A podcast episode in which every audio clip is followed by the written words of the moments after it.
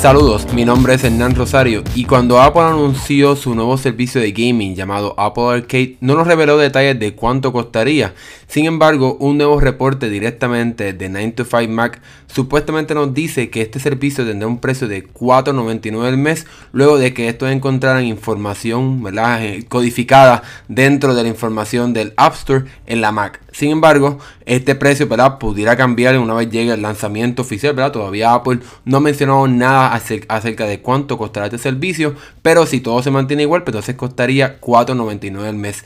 Este precio sería parte también del Family Plan que Apple ofrece ya bajo el, App Store que te permite compartir hasta con 6 personas. Así que en efecto este, este precio de 4.99 al mes te permitirá compartir este acceso a diferentes juegos con hasta 6 miembros de tu familia. Apple asegura que cuando lance este servicio tendrá sobre 100 juegos disponibles para, bajo este, este precio bastante bajo si lo comparamos con otros servicios de suscripción de videojuegos como los de Microsoft, Nintendo, y estos juegos que estarán disponibles tanto en cualquier eh, dispositivo de Apple, ya sea en tu teléfono, en tu Mac, en el iPad y también en el Apple TV, pues no tendrán ni anuncios y estarán tendrán disponibles a todos los in-app purchases, a las compras que pueda hacer extra eh, cuando, cuando ¿verdad? jugando, cuando tiene acceso a un juego.